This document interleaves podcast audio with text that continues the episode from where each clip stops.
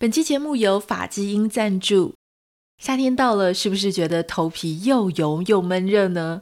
我想介绍一款凉爽，而且一年四季都超级适合使用的洗润发和头皮调理产品。我很喜欢，而且我家老公更是热爱。发基因原本是沙龙路线的头皮保养品牌，现在官网也都可以买得到喽。头皮护理就选择法基因。不止洗起来舒服，也改善你的问题头皮。八月七号到八月十六号，官网活动最低七九折，输入折扣码再折六十元，选对适合自己头皮的洗护保养品，让你这个夏天没烦恼。欢迎点开今天的节目简介栏，认识更多发基因的产品哦。Hello，欢迎收听徐玉切入点，我是徐玉，御姐爱。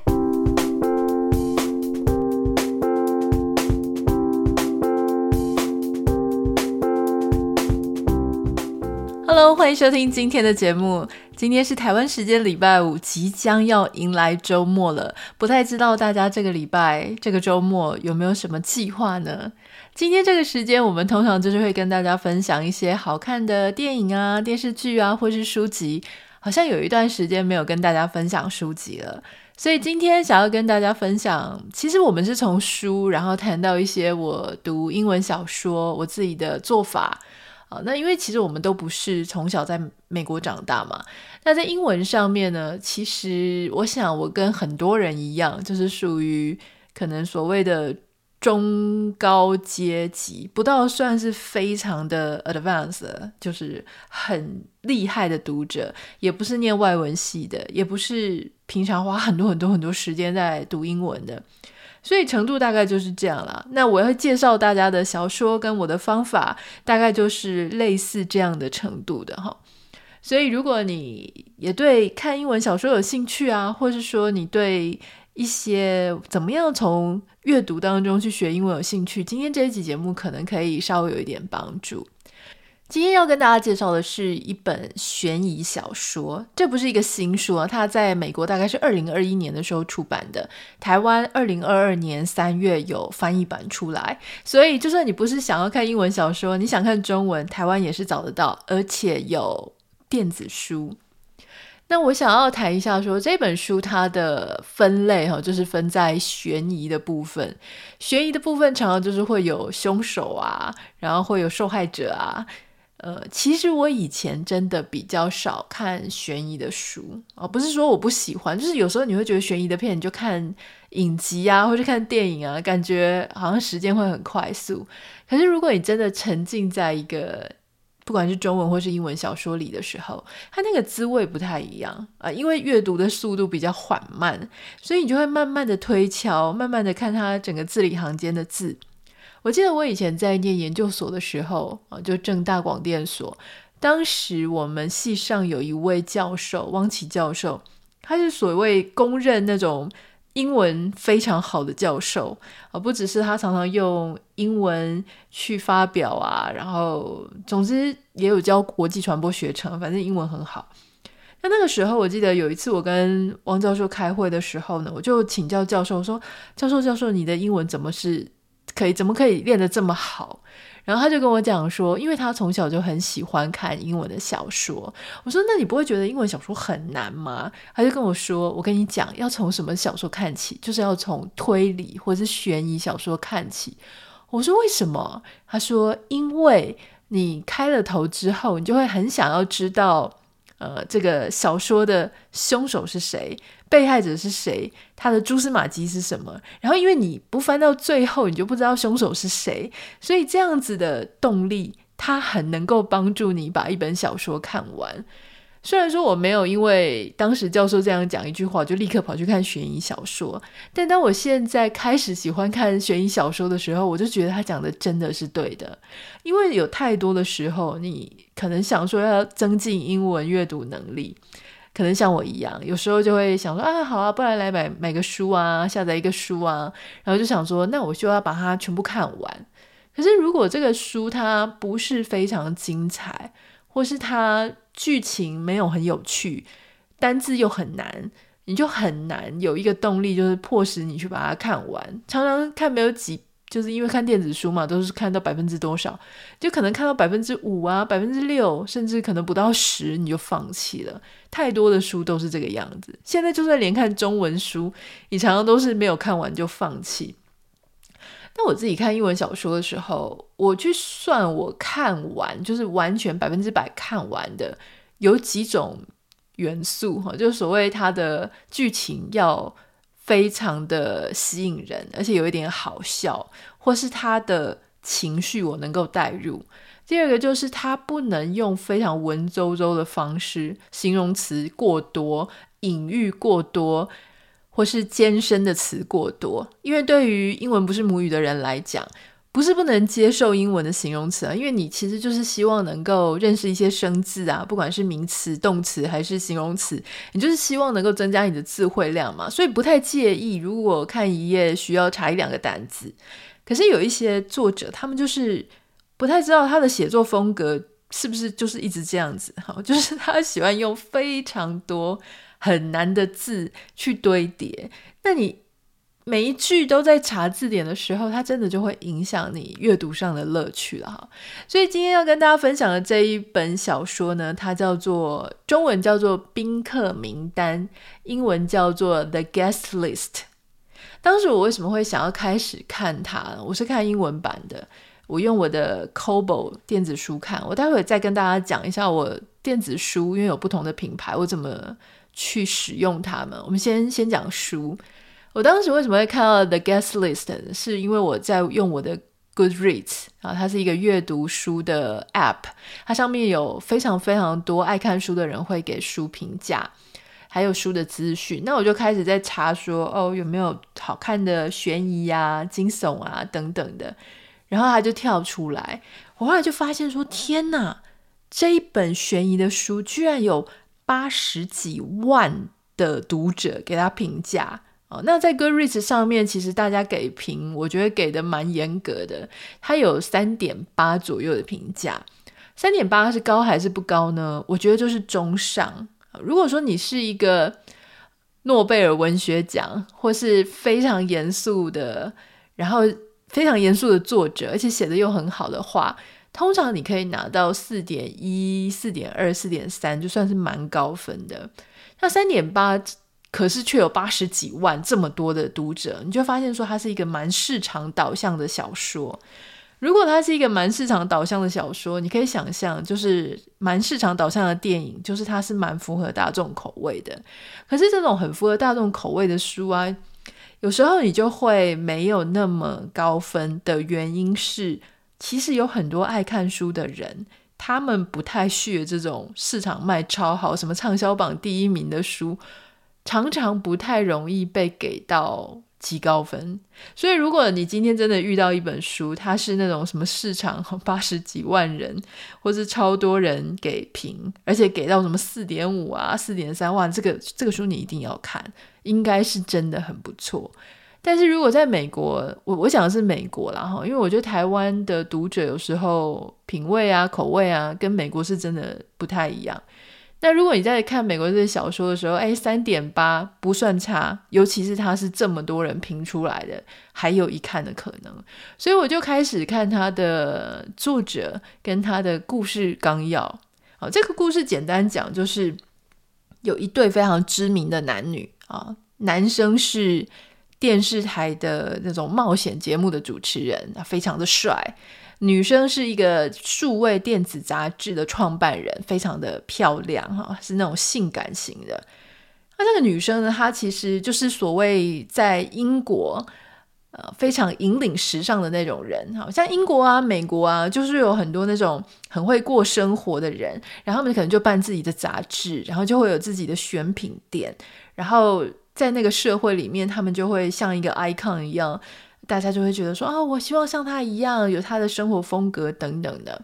那这个作者是英国人啊，他这个场景设定在爱尔兰一个海中央的一个小岛，那就是这一对非常知名的男女，在社会上有高社经地位的男女，他们要结婚了，那他们就把他们婚礼办在爱尔兰外海的一个岛上。这个岛呢，平常几乎是没有人会去，因为这个岛它有非常恐怖的传说，就是它曾经是闹鬼的啊，因为它在战争的时候啊，或在一些在过去历史上有非常多人死在那边，那大家就随便乱埋，好，所以那边是充满了一个沼沼泽，然后一些奇奇怪怪的，就是一个很小的岛屿。可是那个岛上有一个城堡，那个城堡其实看起来也像废墟了哈。那总之呢，这个女主角她就种种原因，她就想要把把这个婚礼办在现场。那这个书名叫做《The Guest List》宾客名单啊。大家如果结过婚、参加过婚礼，你就知道结婚的时候我们要列出很多宾客名单，邀请大家来参加婚礼。所以这个故事的开始呢，就是他整个就在讲说。他们要决定要结婚了，然后他们就邀请他们新郎啊、新娘的家人、亲戚、朋友，从小到大的朋友一起去那个岛。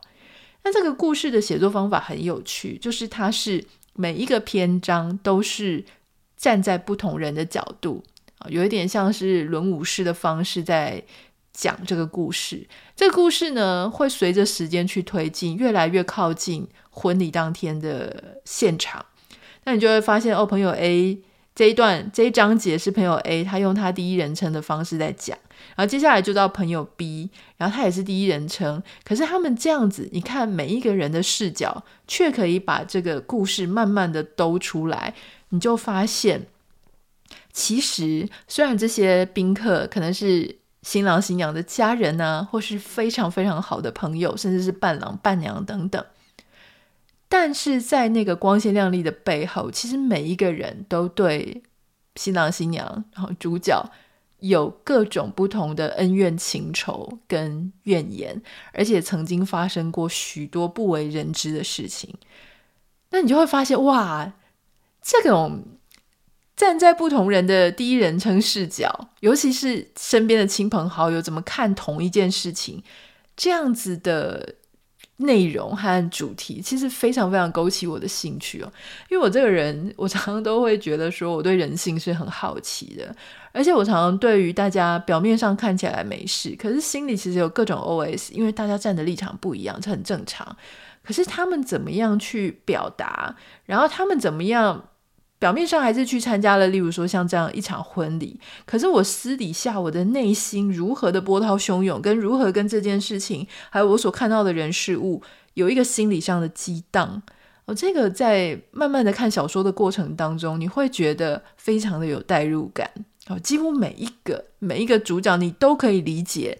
他的内心那些小小的阴暗面跟小小的剧场，所以我觉得这本书很有趣。那他的作家呢？作者是 Lucy Foley 哈。Lucy Foley 是一个英国女生，她是念文学系的。啊，她原本一开始毕业之后呢，她是在出版社工作，后来还在出版社当编辑嘛，当着当着当着开始就自己写小说。写小说之后，后来就一炮而红哈，所以他现在已经不当编辑了，就当全职的小说。这一本书他很夸张哈，就是他全球翻译了十九种语言。我看他的 Goodreads 上面写到一百零一个 edition 哈，我我想应该是。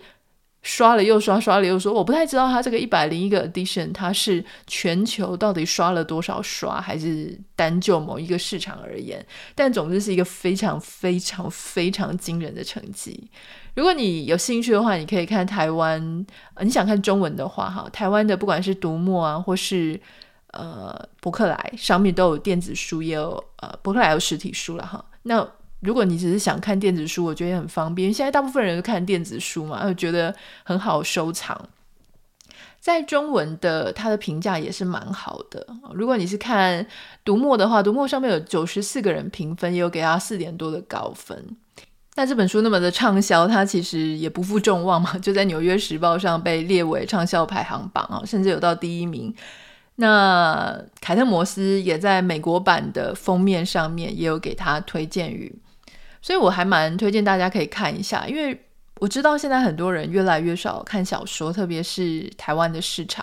其实对作者来说很难为哈。其实我一直都很想要写小说。大家如果以前在看我的书，或者是在看我的粉丝团，那我也常常会用小说的伪小说的方式去写叶配。其实我是很喜欢写故事的。可是喜欢写故事的人在台湾会有一个辛苦的地方，就是。出版社会跟你讲说，小说没人看，小说真的卖得很差，除非你一开始出道就是小说家或是什么文学奖的，然后他们会稍微对你比较有信心。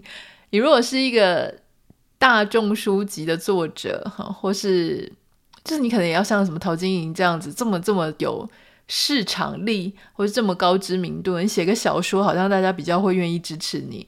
否则，我是真的真的非常写想写小说，但我也知道说台湾的小说市场。其实不太好了哈，所以这个事情就先这样 pending。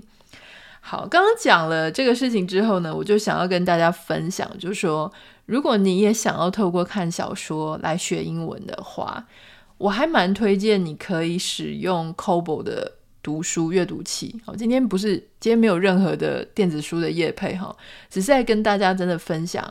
我总共如果是阅读器的话，我有三种。就是有 Kindle，Kindle 就是美国的 Amazon 嘛，哈，呃，第二个是读墨，之前我们有团购过读墨，那还有 Kobo，那这三个阅读器常常就有人问我说，我到底推荐哪一个？首先我要讲，如果你完全都是看英文的话，就是你没有要看中文书的话，我觉得 Kindle 跟 Kobo 会比较适合你，因为 Kindle 跟 Kobo 上面，Kobo 就乐天的。他们上面的英文书非常的多，非常的及时，但是读墨它其实基本上就是为了中文读者服务的，好，所以换句话说，我觉得这样讲，就是说你以语系来分，如果你要看英文，就是 Kindle 跟 Kobo；如果你要看中文，就是 Kobo 跟读墨啊。那如果你只看中文，完全不看英文，其实我觉得读墨的藏书量。跟它的呃更新的速度应该是最快的，又优过 Kobo。但如果你是中文跟英文阅读上都有需求，那就是唯一选择 Kobo 啊。我觉得 Kobo 不错，而且 Kobo 的我必须凭良心讲，我觉得它电子阅读器上的质感是真的很好。我的那一版是我的版本是 Kobo 那个可以手写的那一台啊，就是它的。荧幕上面也比较大一点，我觉得现在年纪有点大了，所以我不太能够接受荧幕太小的，至少一定要呃十寸、十点五寸以上的，十三寸。当然我的我的读墨十三寸，它会比较大，哦，所以读起来真的很舒服，就像在读一本商业杂志这样子的一个大小。可是 Kobo 它没有做到那么大啦，但它现在十点多寸，其实我觉得也蛮够用的。好，这个是电子阅读器的部分。好，刚刚有记得哈，不记得的话你可以。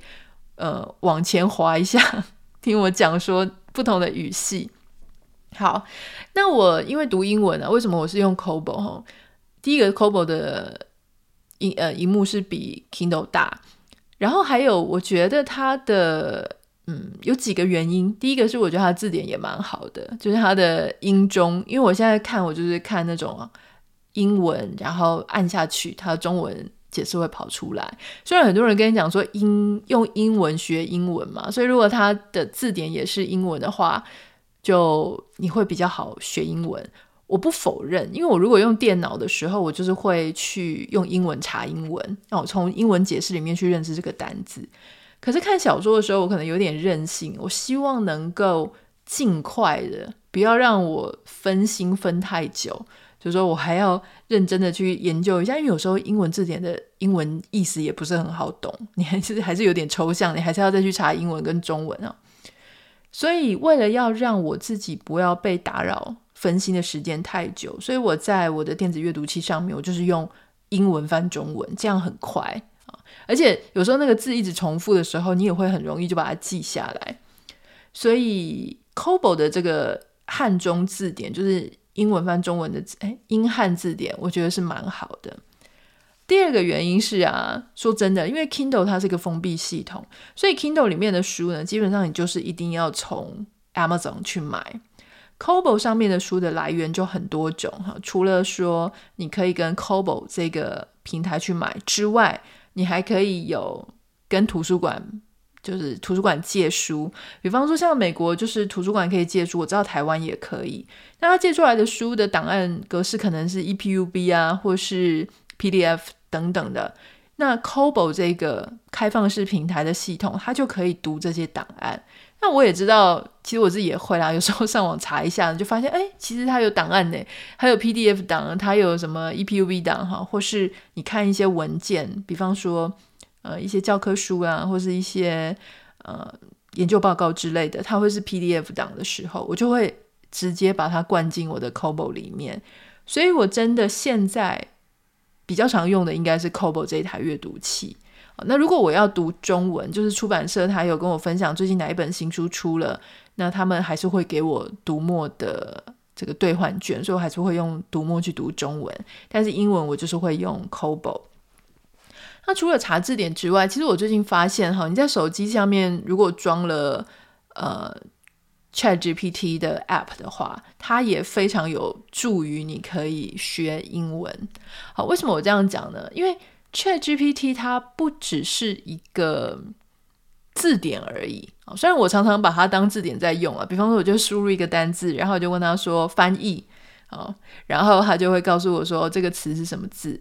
然后有时候我希望知道它的发音重音在哪里，我就说这怎么发音？哦，这个字我就打这个英文字，我说这发音。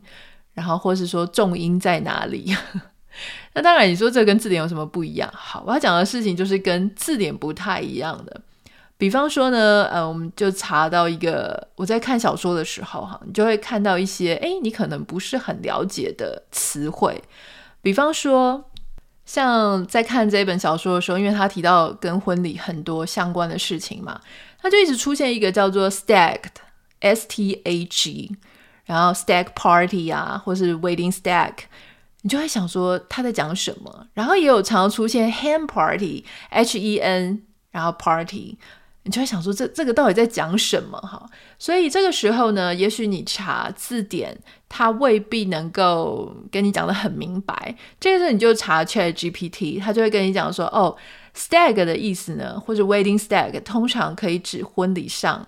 就是结婚前男子的庆祝活动啊，或是说他他会跟你讲说，这个聚会也常常被称为 bachelor party 啊，或者是 stag party，就是新郎跟他的朋友们通常会一起度过一段时间，进行庆祝啊，欢乐庆祝他即将步入婚姻。那 hen party 呢，就是呃女子婚前的聚会哈，就是说呃 ChatGPT 它可以告诉你一些关于文化上的事情。所以，如果你想要再继续深入追问，那你就会问说：“哎，请问这个，比方说他刚刚跟你讲完这个答案之后，你就说，通常，请问通常这个 party 是谁会参加？哦，当然你可以不用像我那么有礼貌，还这样请问啊，你就说参加的人通常是谁，他也会再告诉你更多。所以，我觉得他在理解一个语义或是文化上面，他会比单独的字典好用很多啊。所以，如果你现在还没有用 ChatGPT，或者你用 ChatGPT 都是用其他的用途，那在这里也可以跟你分享。我觉得它在对于学语言，你学语言有时候不是只是学一个语言，比方说像在看小说的时候，你不是只希望能够记那个单字，你还希望可以从他所给你的情境当中，你去了解说，哎，这个文化啊。比方说，我们现在结婚的时候，我们就是很、很、很了解台湾啊，或者华人怎么做。可是你就不太知道说，哎，英国或爱尔兰，或是所谓他这个小说里面是上流阶层，他们到底是怎么样去张罗一场婚礼的？那他们的婚礼前、婚礼后、婚礼中，他们会聊什么？他们会穿什么？什么人会在现场？